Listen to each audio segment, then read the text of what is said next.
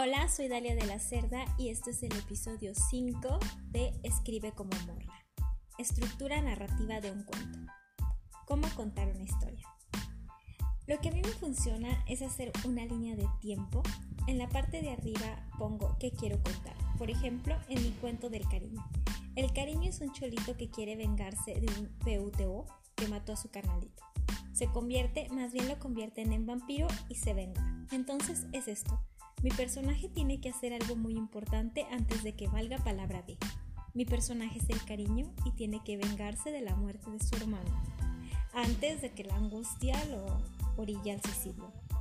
En muchos manuales de narrativa se recomienda que haya dos tramas, la trama obvia, cariño busca venganza, y la trama oculta, el crecimiento interno de mi personaje, de ser un cholito triste y miedoso a un vampiro empoderado. Una vez que tenía la premisa, hice una línea de tiempo, hice una línea de tiempo, perdón, así de en vertical, para darle la impresión de redondez, usé el mismo elemento al inicio y en el cierre. Este elemento es un escapulario. El cariño usa un escapulario que su carnalito le hizo cuando estuvo en contacto con el sistema penitenciario. Cuando el cariño se convierte en vampiro, este escapulario es un problema porque le saca roña.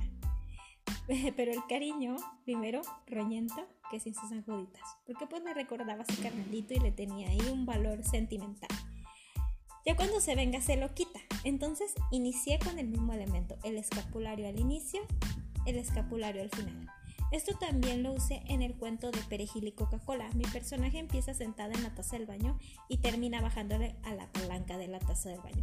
Estos trucos narrativos son usados para dar la sensación de redondidad que no significa otra cosa que la gente te, que te lea diga, ay, mira si sabe de literatura. Pero funcionan, eh, son interesantes.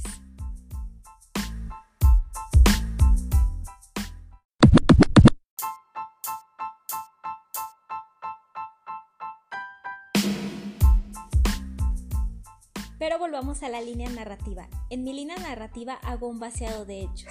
En la parte de arriba como guía eh, de lo que se conoce en cine como escalera. Pero volvamos a mi línea narrativa. En la línea narrativa lo que hago, como me comenté, es... Perdón, no pude chiflar. Es hacer una línea, eh, poner mi elemento simbólico al inicio, al final y en la parte de arriba eh, mi planteamiento. ¿Quién es mi personaje? Mi personaje es el cariño, es un batito guapo que es mi ligador, trabaja de albañil, dedica canciones de temerarios a las morritas. Antecedentes. Tiene un hermano que es mal querido en el barrio y lo mataron en una riña. ¿Qué problema tiene? Eh, que la Barbie, otro chulito del barrio, le mató a su hermano y no puede vengarse porque está muy flaco y la Barbie le va a poner sus peuteazos. A todos mis eh, cuentos eh, trato de darles la estructura de la viaje del, del héroe. Entonces, después del planteamiento y los antecedentes, inicio con la narración del rito de iniciación. En este caso se convierte en vampiro. Luego el clímax, que es cuando todo se complica. Ser vampiro no es fácil. Y finalmente la resolución. Se adapta a ser vampiro. Y el desenlace cobra venganza. Luego, al ras de la línea, hago una escaleta Presentación de personaje. Personaje recuerda el último encuentro con su hermano. Personaje narra cómo mataron a su hermano. Personaje narra cómo se sintió con la muerte de su hermano. Personaje es convertido en vampiro. Personaje no se adapta a ser un vampiro y así sucesivamente. Y luego a escribir.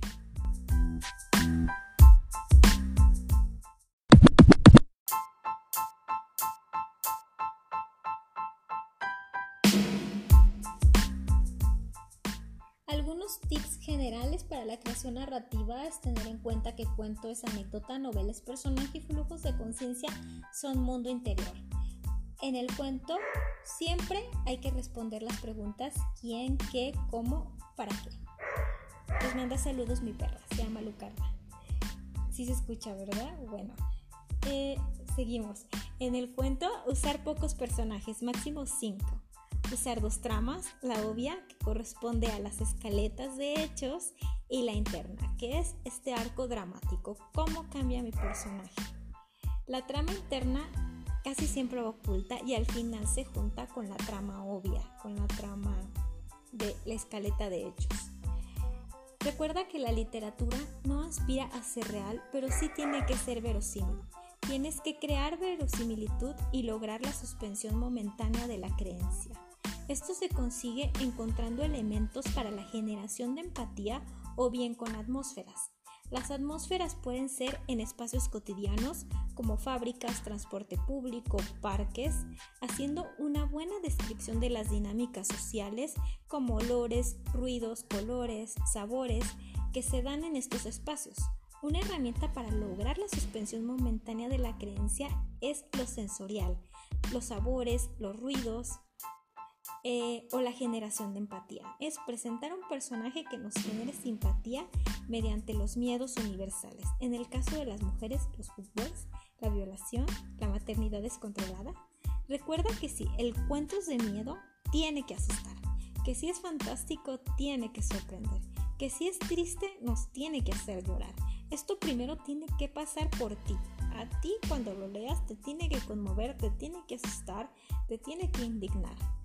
No uses elementos que no vayas a usar. No menciones exnovios que son irrelevantes para la trama ni como venganza. Puede ser que ahí tengas un exnovio que se pasó de palabra B y digas, a este maldito lo voy a retratar en la literatura y lo metas ahí como personaje casual. No, mejor dedícale un cuento a él, pero si no lo vas a usar o no es relevante para la trama, no lo incluyas.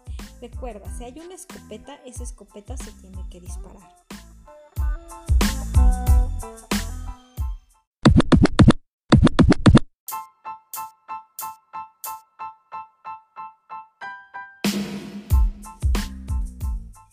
No trates de engañar al lector con finales fáciles o gratuitos como todo fue un sueño o suicidios. Omite detalles superficiales que no abonen a la narración. Quita los diálogos acartonados. Si quieres crear atmósferas, crea imágenes nítidas y contadas a detalle. Si quieres ser verosímil en la ciencia ficción, usa argumentos científicos como el uso de la electricidad para revivir muertos.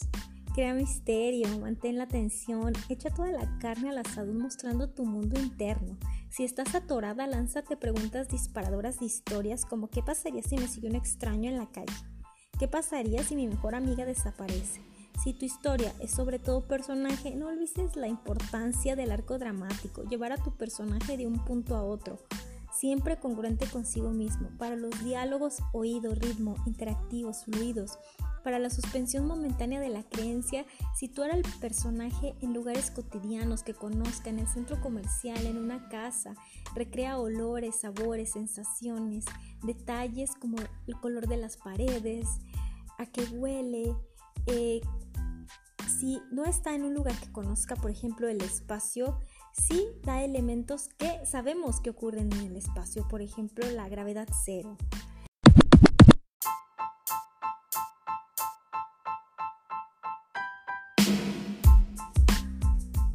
Cuando ya tengas un tema, por ejemplo, el racismo, un tono, primera persona, lenguaje coloquial, una anécdota, joven musulmana es agredida en el metro por llevar velo, nadie la defiende, pero ella busca venganza, entrena meses defensa personal, rastrea a sus agresores y les pone la golpiza de sus vidas.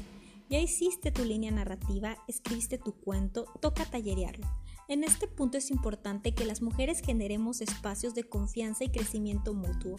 Muchas hemos estado en talleres donde varones escritores nos humillan, nos dicen que mejor nos regresemos a la cocina, nos maltratan, hacen comentarios innecesariamente crueles y con mucha carga de misoginia, argumentando que es algo pedagógico para que crezcamos como escritoras.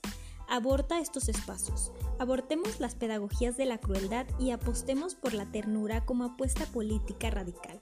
Generemos círculos de creación desde los afectos alegres donde hagamos crítica objetiva, puntual, concreta, que ayude a que el texto mute en su mejor versión. Tirémonos paro unas a otras para ser mejores escritoras. Nuestras voces han sido silenciadas históricamente. Llegó el momento que hablemos, que tomemos las armas narrativas para hablar de racismo, misoginia, clasismo. Llegó el momento de que las violadas, las esclavizadas, las mamás luchonas, las putas, las malas madres tomemos la pluma y contemos nuestras historias. Hagámoslo juntas.